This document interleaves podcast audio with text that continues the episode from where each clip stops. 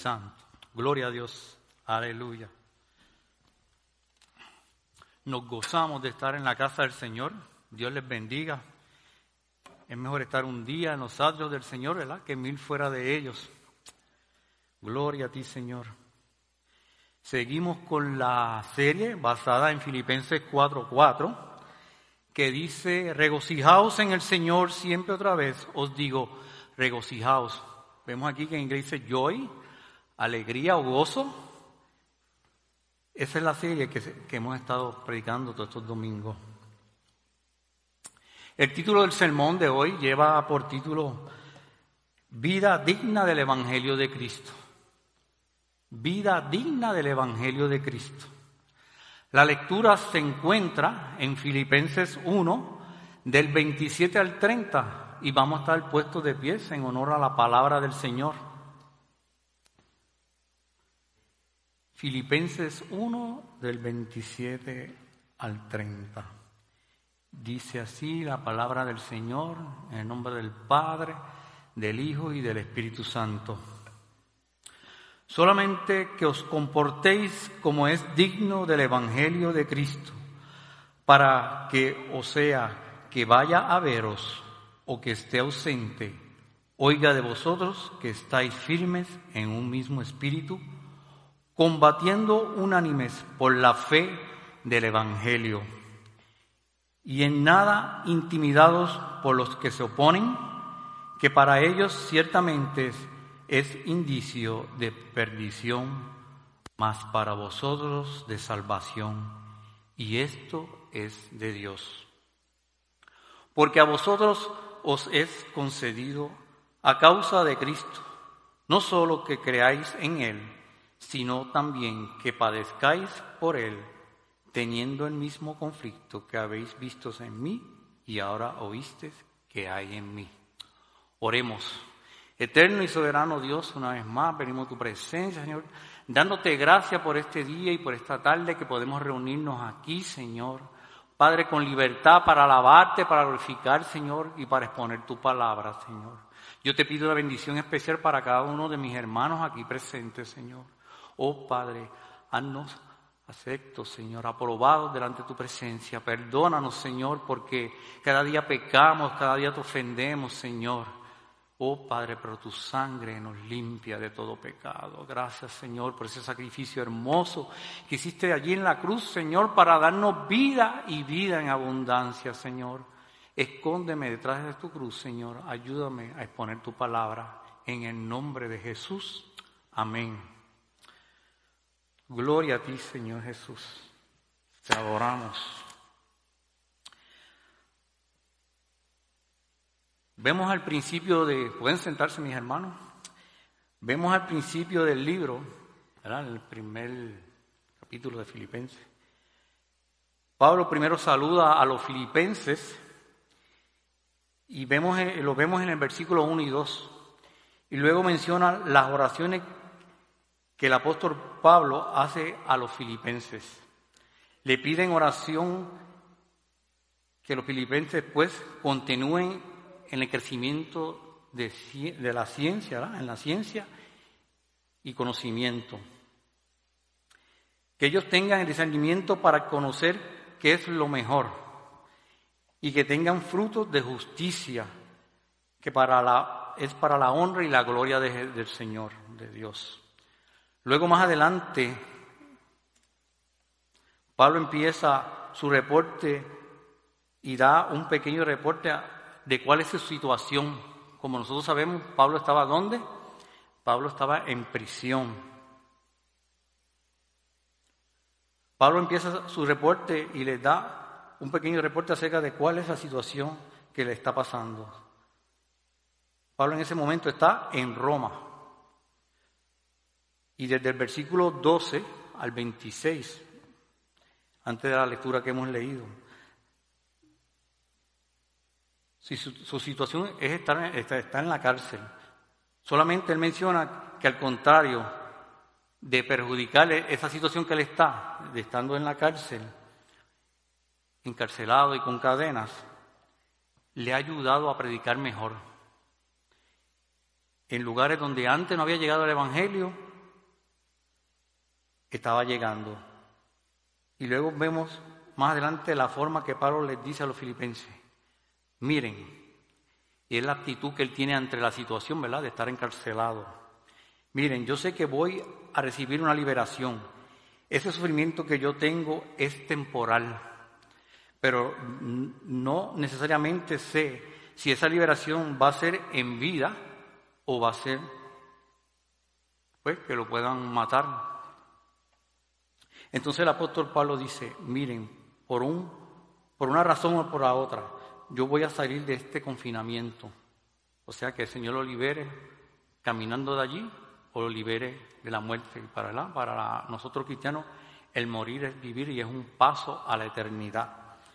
Pablo declara en su corazón y tiene ante, ante ellos esta actitud, ante la situación, y le dice, para mí el vivir es Cristo y el morir es ganancia. Si ustedes se acuerdan, el, la predicación del domingo pasado, Jason tenía ese versículo como un versículo clave. Para mí el vivir es Cristo y el morir es ganancia. Y Pablo además dice, si me dieran a elegir a mí, prefería partir de, de este, y de este mundo y estar con Cristo, lo, lo cual es muchísimo mejor ¿verdad?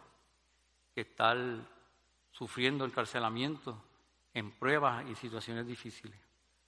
Pero yo sé que ustedes me necesitan todavía, así que confío y tengo esperanza que voy a quedar vivo todavía para estar con ustedes durante un tiempo. Y les dice bien importante, los ama. Él se preocupaba por sus hermanos, estando escarcelado, se preocupaba por su vida espiritual de sus hermanos, aleluya. Pablo en el versículo 27, que que acabamos de leer, empieza con una exhortación y las primeras instrucciones e indicaciones que les da a los filipenses le piden que, hagan algo donde pasa de lo indicativo a lo imperativo. Quiero que leamos el, versículo 27 de nuevo. Quiero explicar la primera indicación que nos da Pablo. Nos va a servir de introducción a todo lo que el apóstol menciona en estos versículos. Dice en la primera, Filipenses 1:27, solamente que os comportéis como es digno del Evangelio de Cristo. Pablo aquí es donde ya empieza exhortando a los filipenses y nos dice a nosotros, y ya les pide que hagan algo, ¿verdad?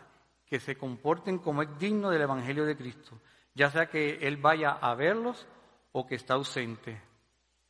¿Y qué es qué es el Evangelio de Cristo? ¿Qué es el Evangelio de Cristo? Vamos a ver en Primera de Corintios, 15 del 3 al 4, esos, esos dos versos, dice así, porque primeramente os enseñado, enseñado lo que asimismo recibí, que Cristo murió por nuestros pecados conforme a las Escrituras, y que fue sepultado y que resucitó al tercer día conforme a la Escritura. ¿Y qué es el Evangelio? como decía el pastor, son las buenas nuevas, las buenas noticias, ¿verdad? De Jesús que murió por nuestros pecados, aleluya, en la cruz, fue sepultado y resucitó al tercer día, conforme a lo que dicen las escrituras. Amén. El Evangelio comienza por Dios. Es lo que Dios ha hecho por nosotros y lo que ha hecho por nosotros en Cristo. Y es algo muy importante, ¿verdad? Lo que ha hecho Dios en Cristo, ¿verdad? Nosotros debemos darle suma importancia. Sin embargo, el Evangelio no se queda ahí. El Evangelio no es una mera declaración de lo que Dios ha hecho, pero nos dice que es lo que Dios ha hecho en el Señor Jesucristo, que mandó a su Hijo unigénito para que muriera por nosotros y resucitara de la muerte. Pero el Evangelio, como les dije ahorita, no se queda ahí. Siempre pide una respuesta de usted y de mí. Pide obediencia y pide que le siga. Aleluya. El Evangelio del Señor demanda una respuesta. Veamos lo que dice Romanos 1.5. Dice, y por quien recibimos la gracia y el apostolado para la obediencia a la fe en todas las naciones, por amor de su nombre El apóstol Pablo, que por el Señor Jesucristo dice, he recibido la gracia y el apostolado. ¿Qué significa el apostolado? Que él fue qué? Enviado por el Señor Jesucristo para que en obediencia a la fe llegara a todas las naciones por amor de su nombre. El Evangelio requiere una respuesta de parte de nosotros y de obediencia a la fe en todas las naciones.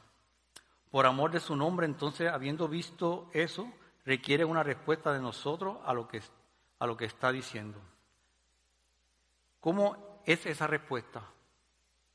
¿Cómo debemos responder al Evangelio, al mensaje de Cristo que murió y resucitó por nosotros?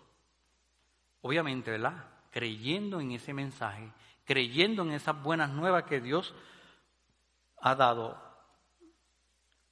Pablo varias veces habla y menciona el Evangelio como creer en el Señor Jesucristo, pero no es la única respuesta que Dios pide. Leamos el versículo 27. Pablo quiere que los creyentes, aquellos que han confiado en el Señor Jesucristo, se comporten de una manera digna de este Evangelio. Vamos a explicar qué significa que algo es digno o qué significa que algo tenga dignidad. La palabra dignidad tiene que ver con el valor de algo, de un objeto o de una persona. Ser digno o comportarse de una manera digna significa que uno reconoce el valor de eso o de esa persona o actúa conforme al valor que esa persona tiene o esa institución tiene. Vamos a dar un ejemplo, este, no de la Biblia. Cuando nosotros solicitamos a la universidad, como hizo Joel, hay unos requisitos, ¿verdad? Hay unos, unas pruebas que hay que tomar para que esa universidad te acepte. Entonces tú cuando esa universidad te acepta, tú tienes comportarte digno, ¿verdad? De esa institución. Pues así, hay otro ejemplo aquí que es bíblico. Gloria a ti, Señor. Vamos a ver ese ejemplo en Génesis 9, 6. Dice, el que derramare sangre de hombre, por el hombre su sangre será derramada, porque imagen de Dios es hecho. La Biblia habla que todos los seres humanos tenemos que una dignidad, ¿la? Tenemos dignidad. Significa que tenemos un valor delante de Dios, muy superior, ¿verdad? A los animales, muy superior a cualquier cosa creada. Aleluya. Cualquier organismo o cualquier cosa. La vida del ser humano es sagrada y tiene dignidad. Tiene ese valor porque el ser humano es hecho a qué? a imagen de Dios. Por eso dice el versículo 6 que acabamos de leer, el hombre que comete homicidio, por el hombre su sangre será derramada, porque a la imagen de Dios está hecho. La vida humana es tan sagrada, aleluya, que si alguien comete un homicidio, derrama intencionalmente sangre humana, por el hombre su sangre será derramada. El único castigo acorde con el crimen es la pena de muerte. Por eso usted ve muchos estados aquí en Estados Unidos. Que aprueba la pena de muerte, porque ellos avalan, ¿verdad? Lo que era el Antiguo Testamento. Y el quitar la vida a un ser humano, decía el Antiguo Testamento que era digno de muerte. ¿Se acuerdan la, la ley del talión? Que decía ojo por ojo y diente por diente. Pero gracias a Jesucristo, que vino y vivimos bajo la gracia. Gloria a Dios. Es lo que la Biblia dice, porque el ser humano tiene dignidad porque está hecho a imagen de Dios.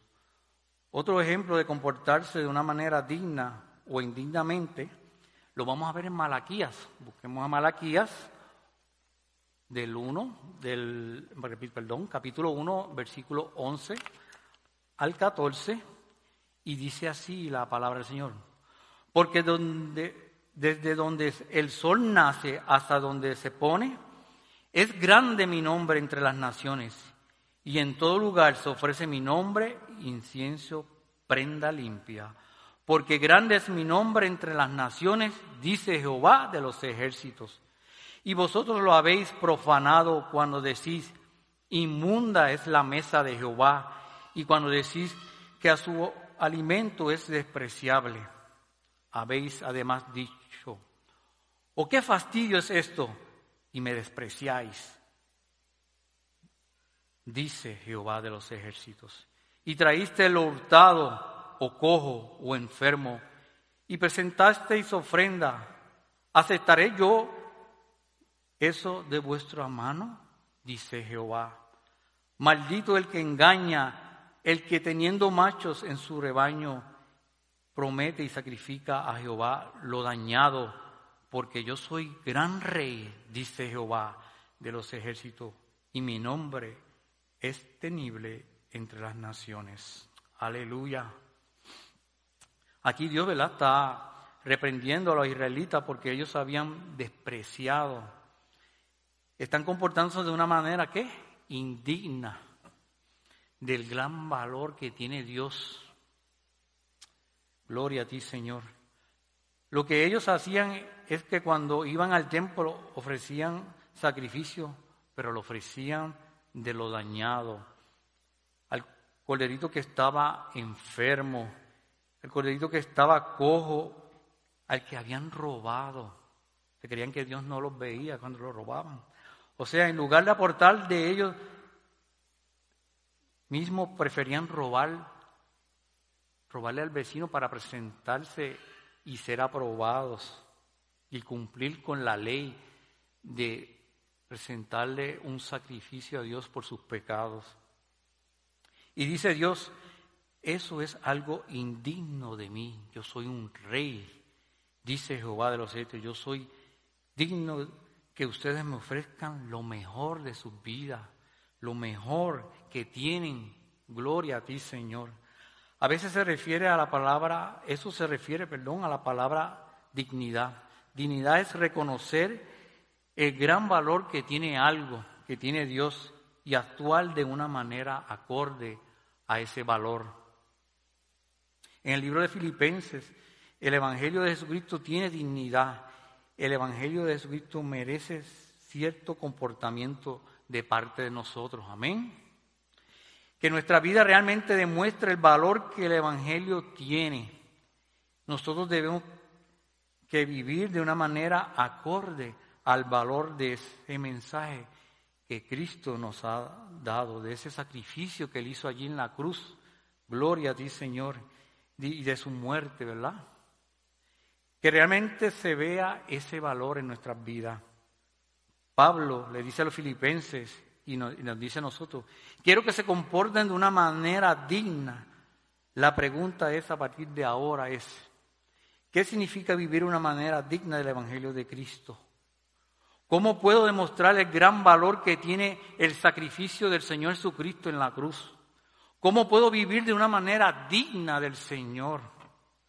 Gloria a ti, Señor. Bueno, el apóstol Pablo nos da tres respuestas dignas, tres maneras de comportarnos que son dignas del Evangelio. La primera, la vamos a ver en el mismo versículo que leímos al principio, el 1.26 dice, Solamente compórtese como es digno del Evangelio de Cristo, para que o sea que vaya a veros o que esté ausente, oiga de vosotros que estéis firme en un mismo espíritu. La primera respuesta, la primera conducta es que todos los cristianos tenemos que tener una conducta digna del Evangelio de Jesucristo. Es una firmeza de convicción, es una firmeza de espíritu.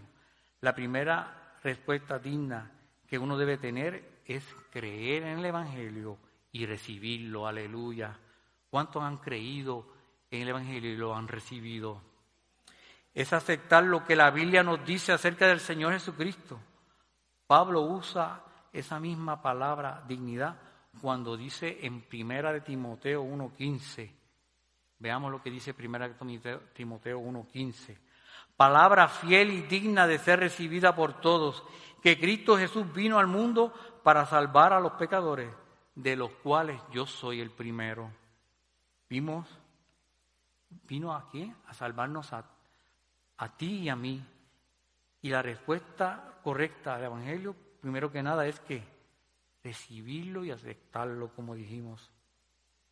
Dice Pablo que esa palabra es fiel y verdadera y además es digna de ser recibida por todos.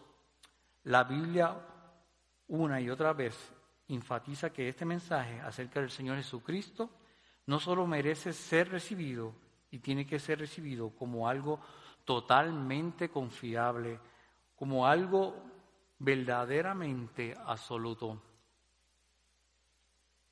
La Biblia habla que el mensaje de Jesucristo, de su muerte, su resurrección, son cosas totalmente seguras, totalmente verdaderas y deben ser recibidas como la verdad absoluta. Aleluya. Veamos qué dice Hebreos 6, del 17 al 19. Gloria a ti, Señor.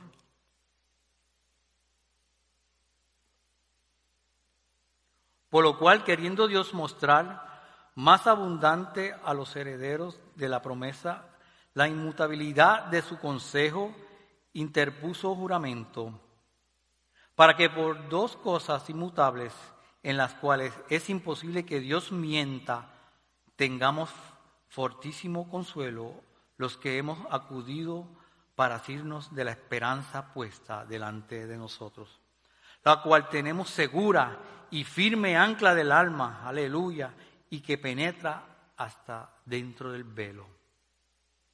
El Evangelio del Señor Jesucristo, en esa promesa de salvación, es una segura y firme ancla del alma. Estamos seguros en las manos del Señor. Esto es totalmente certera. Todo lo que dice la Biblia acerca del Señor Jesucristo es verdad y tiene que ser recibida con confianza, con una convicción totalmente firme de parte de nosotros. Veamos lo que dice Hebreos 10, 23. Gloria a ti, Señor. Mantengámonos firmes, sin fluctuar, la profesión de nuestra esperanza, porque fiel es el que la prometió. Aleluya, fiel es Dios el que la prometió. El libro de Hebreos dice que la promesa de la salvación que Dios ha hecho en el Señor, que todos los que le han que reciben a Jesús van a ser salvos. ¿Cuántos aquí han recibido al Señor Jesús? Pues usted tiene la salvación, aleluya, nos gozamos. Algo tan firme, tan seguro, que la, que la respuesta digna a ello tiene que ser una confianza firme. Nosotros tenemos que tener, tener confianza firme, sin fluctuar, sin cambiar. Tenemos que aceptar que lo que la Biblia nos dice acerca de Jesús es una verdad absoluta. Gloria a ti, Señor. Con una firmeza inquebrantable, con una verdadera convicción. Eso es lo que Dios nos pide a nosotros. Es una respuesta digna del Evangelio de Cristo no puede ser recibida en incredulidad. No puedo recibirla con una fluctuando o cambiando. No podemos decir, hoy estoy salvo, mañana no. Hoy peco, mañana pierdo la salvación. Estoy medio seguro. Usted tiene que estar seguro en Cristo, que usted ha alcanzado la salvación. Aleluya. Dios nos pide confianza, Dios nos pide confianza absoluta en lo que nos ha dicho acerca de, su Hijo Jesucristo. los apóstoles una y otra vez insisten que ellos están predicando acerca del Señor Jesús, que es totalmente seguro y, y absolutamente confiable. Veamos lo que dice segunda de Pedro, aleluya, este versículo 1. del 16 al 18. Dice así, porque no os hemos dado a conocer el poder y la venida de nuestro Señor Jesucristo, siendo fábulas artificiosas, sino como habiendo visto con nuestros propios ojos su majestad. Pues cuando Él recibió de Dios Padre honra y gloria, le fue enviada desde la magnífica gloria una voz que decía, Este es mi Hijo amado, en el cual tengo complacencia. Y todos oímos esta voz enviada del cielo cuando estábamos con Él en el Monte Santo. Aleluya. El apóstol Pedro nos habla que el Evangelio de Jesús no es una fábula. No, no la inventamos. No vino de nosotros. Nosotros únicamente la estamos compartiendo lo que vimos con nuestros propios ojos. Ellos estuvieron ¿verdad? presente allí y todo lo que vivieron con Jesús. Vimos su gloria, dice el apóstol Pedro. Vimos la que resucitó, vimos su glorificado y tiene toda la confianza. Debemos tener toda la confianza y toda la certeza absoluta de que lo que la Biblia dice acerca del Señor Jesús es totalmente la verdad. Porque el apóstol Pablo le pide a los filipenses que tengan firmeza de qué? De espíritu, aleluya. El mundo ¿verdad? y Satanás han tratado de presionar a los cristianos siempre, tratando de ridiculizarnos a los cristianos, tratando de convencernos, de presionarnos para que abandonemos esa convicción, esa firmeza que tenemos en el Señor. El mundo ha tratado de quitar la certeza de lo que dice la Biblia del Señor. El mundo y Satanás detrás del mundo siempre ha intentado que los cristianos sean fluctuantes, ¿verdad? que cambiemos. A veces nos encontramos algún problema, alguna situación, y a veces en vez de acercarnos a Dios nos apartamos de Dios. Somos como hojas, ¿verdad? Que, que nos lleva el viento a muchas veces. Que, que no seamos firmes ante la primera dificultad, como les dije pues, pues es lo opuesto, perdón, que es lo que quiere, lo opuesto a lo que quiere Dios. Dios quiere que cada uno de los creyentes estemos totalmente seguros y absolutamente seguros de que tengamos la comisión del mensaje de Cristo. Gloria a ti, Señor. Dijimos que la primera respuesta es, debemos de recibir el Evangelio con absoluta convicción y creerlo. La segunda respuesta que nos dice el apóstol Pablo y la segunda conducta se encuentra en el mismo versículo 27, dice, en la segunda parte dice, oiga de vosotros que estén firmes en un mismo espíritu, combatiendo unánimemente por la fe del Evangelio. El apóstol Pablo dice que quiere oírle a ustedes que estén firmes en un mismo espíritu. Tenemos que estar firmes en un mismo espíritu combatiendo unánimemente por la fe del Evangelio. Tenemos que estar unidos en la fe del Evangelio. El Evangelio no solo tiene que ser recibido como la verdad absoluta, no solo hay que retenerlo, guardarlo y creerlo, es luchar y combatir por él. Algo interesante que está en la Biblia, varias veces el Señor usa metáforas. Y compara al Señor Jesús. La Biblia usa metáforas del ejército, de la guerra, metáforas militares, que habla también cuál es el labor y cuál es la misión de cada uno de nosotros, de los cristianos, que tenemos en la iglesia. Por ejemplo, el libro de Apocalipsis, el Señor Jesucristo es comparado con qué? Con un guerrero como el capitán de las huestes celestiales, aleluya, del ejército celestial. No sé si nunca se ha puesto a pensar en esto. Jesucristo es comparado muchas veces en la Biblia con, qué? Con el pastor de las ovejas, ¿verdad? Con la vid verdadera. Es comparado también con la puerta, la puerta del redil de las ovejas y es comparado con la luz del mundo y etcétera, comparado con muchas cosas.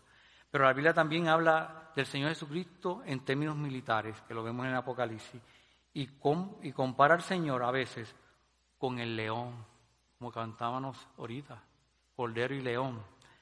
La Biblia habla de que Jesús es el que, el león de Judá, aleluya. Pero vamos a ver en, Apocalipsis 19, del 11 al 16, con qué lo compara aquí, como dijimos ahorita. Entonces vi en el cielo abierto, he aquí un caballo blanco, y el que lo montaba llamado fiel y verdadero, y con justicia juzga y pelea. Sus ojos eran como llama de fuego, y había en su cabeza muchas diademas, y tenía un nombre escrito que ninguno conocía sino él mismo. Estaba vestido de una ropa teñida en sangre, y su nombre es el Verbo de Dios. Y el ejército celestial vestidos de lino finísimo, blanco y limpio. Le seguían en caballos blancos. Aleluya, eso somos nosotros cuando estemos en la gloria del Señor. De su boca sale una espada aguda para herir con ella a las naciones, y él la regirá con vara de hierro, y él pisa el lagar del vino de furor y de la ira de Dios Todopoderoso. Y en su vestidura y en el muslo tiene escrito este nombre, Rey de Reyes y Señor de Señores. Aleluya. Gloria a ti, Señor. Siempre las personas se imaginan a Jesucristo como un hombre súper tranquilo, amable, que no mata ni una mosca. Pero usted ve, vemos también en las iconografías, de, en las pinturas del, de la época medieval, pintan a Jesucristo con su rostro bien fino, su pelo largo, tiene apariencia como feminado, pero ¿cómo lo presenta el Apocalipsis aquí? Aleluya. Lo describe como un guerrero poderoso, como el capitán supremo, el general supremo de las fuerzas celestiales. Aleluya. Y la metáfora usa esta metáfora, ¿la? usa a los cristianos. Y solamente no nos describe también a nosotros como, como ovejas y pámpanos. Vamos a ver cómo nos describe en 2 Timoteo 3, del 3 al 4. Dice, tú pues sufre penalidades como buen soldado de Jesucristo. ¿Cómo nos presenta? Como soldado de Jesucristo. Ninguno que milita se enreda en los negocios de la vida a fin de agradar a aquel que lo tomó por soldado. Pablo está diciendo a Timoteo, sufre penalidades, sufre contiendas, dificultades como un buen soldado de Jesucristo. ¿Era un buen soldado Timoteo? Sí, era un buen soldado de Jesucristo. Un firme soldado, aleluya. Lo que está diciendo Pablo, puede que nunca te habéis imaginado la vida cristiana de esa manera. A veces pensamos que la vida cristiana es venir a la iglesia, tocar algún instrumento, el arpa, la guitarra, eh, a veces tener confort en nuestras casas, tener un buen televisor, viendo la película. Nos conformamos con eso. Pero la vida cristiana es más allá. La vida cristiana es una lucha. Dice la Biblia que es una lucha, es una contienda, es una guerra. Pero no, no me malentiendan, no es una guerra con otros seres humanos. El cristianismo no es como el Islam. ¿Qué pasa en el Islam? Ellos conquistan con espadas. El cristianismo no se conquista con espada, aleluya. Oh Padre, gracias Señor. Gloria a ti, Señor. Porque el cristianismo no tiene enemigos como tiene el Islam. No, no son otros seres humanos los enemigos. Al contrario, los cristianos tratan de ganarla a otras personas, a ganar a otros seres humanos para Dios. Gloria a ti. Tratan de ganarlo para qué? Para Cristo. Tratan de predicar acerca de la vida eterna. Entonces, ¿contra qué luchamos nosotros? ¿Dónde está la guerra? ¿Contra quién peleamos nosotros? La Biblia nos dice que estamos en una lucha. Primero que nada, ¿contra quién? Contra Satanás y su ejército, que son los demonios. Esa es nuestra pelea. Veamos lo que dice Efesios 6, del 10 al 12.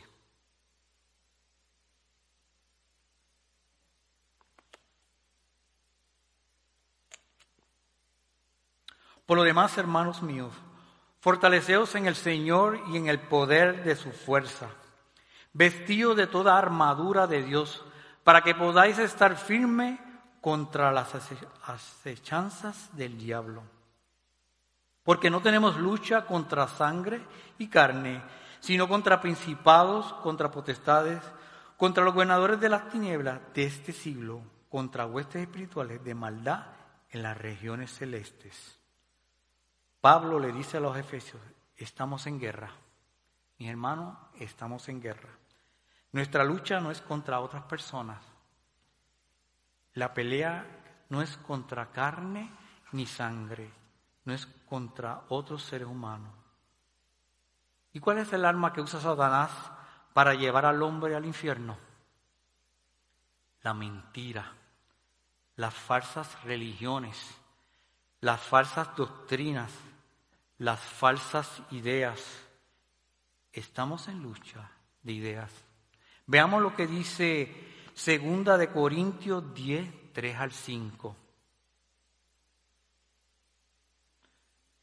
Pues aunque andamos en la carne, no militamos según la carne, porque las almas de nuestra milicia no son carnales, sino poderosas en Dios para destrucción de fortalezas, derribando argumentos, los argumentos son ideas, y toda altivez que se levanta contra el conocimiento de Dios y llevándolo cautivo todo pensamiento a la obediencia de Cristo. Nuestra lucha es contra Satanás y sus ideas que llevan al hombre al infierno. Nuestra arma es que la oración es la palabra de Dios, es meterse con Dios, aleluya, para destruir fortalezas espirituales de maldad. Esta lucha es contra el mundo. Nuestra lucha es contra Satanás, contra el pecado, no contra otros seres humanos.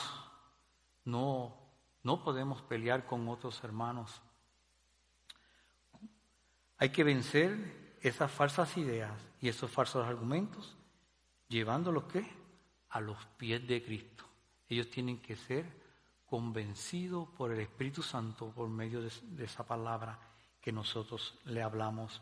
Veamos lo que dice Filipenses 1.27 al final. Dice, combatiendo unánimes por la fe del Evangelio.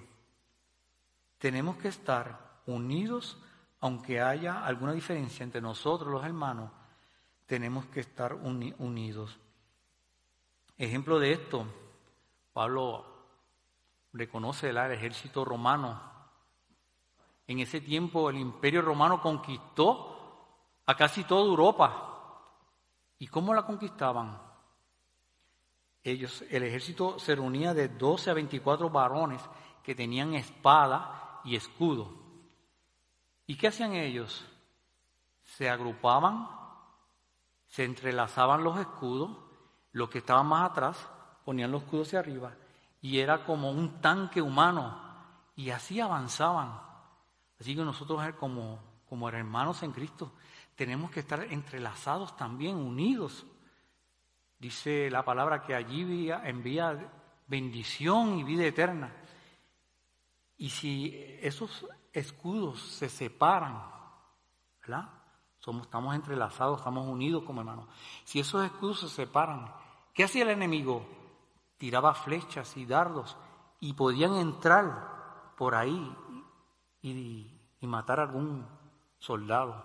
Así que nosotros tenemos que estar unidos y no separar nuestros escudos para que los dardos del enemigo no nos destruyan y no destruya la iglesia. Así que por eso tenemos que estar unidos. Si tiene alguna diferencia con un hermano, tenemos que resolverla para que haya unión, ¿verdad? Y Dios envíe bendición y vida eterna. Porque ahí se aprovecha Satanás y entra para la separación, por la separación de algún escudo, ¿verdad? Tenemos que estar entrelazados. Vamos a ver la tercera respuesta o conducta que nos dice el hermano Pablo Dice que es valentía y sufrimiento. Vamos a verlas en el versículo 28 y 29.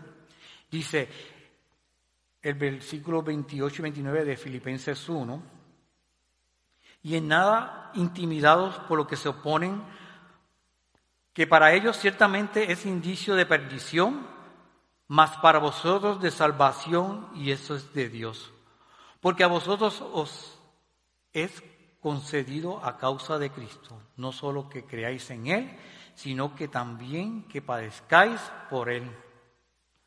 La palabra intimidar, que dice aquí, es infundir miedo para que no continuemos la persona, para que no continuemos con esa creencia o esa conducta. Presionar a alguien para no continuar o infundir temor. Eso detiene a la persona. Vamos a ver un ejemplo en los equipos de, baloncesto o de soccer. Sabemos que cuando vamos al parque, los, fanáticos del, equipo contrario, ¿qué hacen? Intimidan, a veces te insultan con malas palabras. ¿Para qué?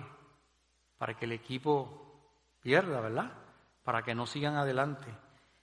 Vemos un ejemplo también en la Biblia, cuando Juan y Pedro que predicaban, ¿qué pasó? Los sacerdotes y el Sanedrín les prohibieron que hablasen en el nombre de Jesucristo. Pero ¿qué hacían ellos? Continuaban con más fuerzas hablando de, Dios y decían, ¿es menester obedecer a los hombres o a Dios? Estas personas ¿verdad? le intimidaban y le dicen que estén, están qué? Las personas que nos intimidan o les intimidaban ellos, estaban destinados ¿qué? al infierno. Y nosotros que sufrimos por causa del Evangelio tenemos que segura la salvación, como dice ahí. Y esto no es de parte de nosotros, ¿de qué? De parte de Dios. La salvación depende totalmente de Dios, no depende de nosotros, de lo que a nosotros hagamos. Vamos a concluir, que ya llevo ratito. Dice, la primera aplicación, gloria a ti Señor, aleluya. Tenemos que entender que el Evangelio es que Cristo murió por nuestros pecados, fue sepultado y resucitó al tercer día. Ese es el Evangelio. Y ese es el Evangelio que usted tiene que presentarle a otras personas que no lo conocen. Todo ser humano tiene dignidad porque está hecho a la imagen de Dios. ¿Qué acordamos de eso? Que nadie puede matar a otra persona. A veces, a veces con insulto a otra persona, o llamarlo infato, como decía la Biblia, era digno de muerte. Así que tenemos que tener cuidado eso cuando ofendemos a otra persona. Tres respuestas de nuestra parte dignas del Evangelio, que las acabamos de de discutir. Una firmeza de convicción y firmeza de espíritu. Hay que creerlo, recibirlo y aceptarlo. Aleluya.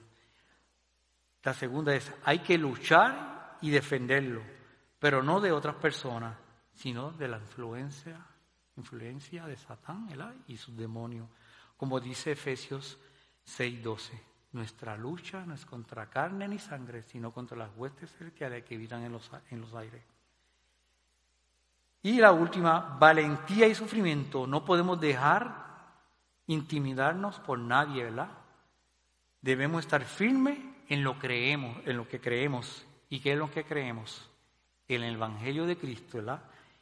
Y no ser fluctuantes. No debemos cambiar nuestro estar firme en lo que creemos. Nosotros creemos en el Señor Jesucristo y en su palabra y estar firme en eso, en el nombre de Jesús.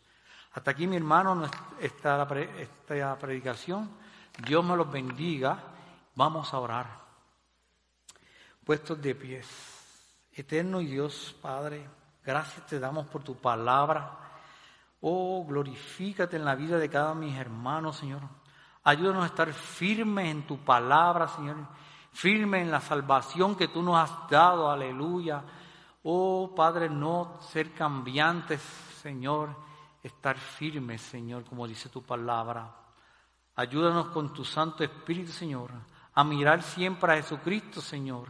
No mirar a la izquierda ni a la derecha, sino el blanco perfecto que tú eres, tú, Señor mi Jesús. Oh Padre, bendice a tu Grace, Señor. Bendice a Steamtown Church en español, Señor.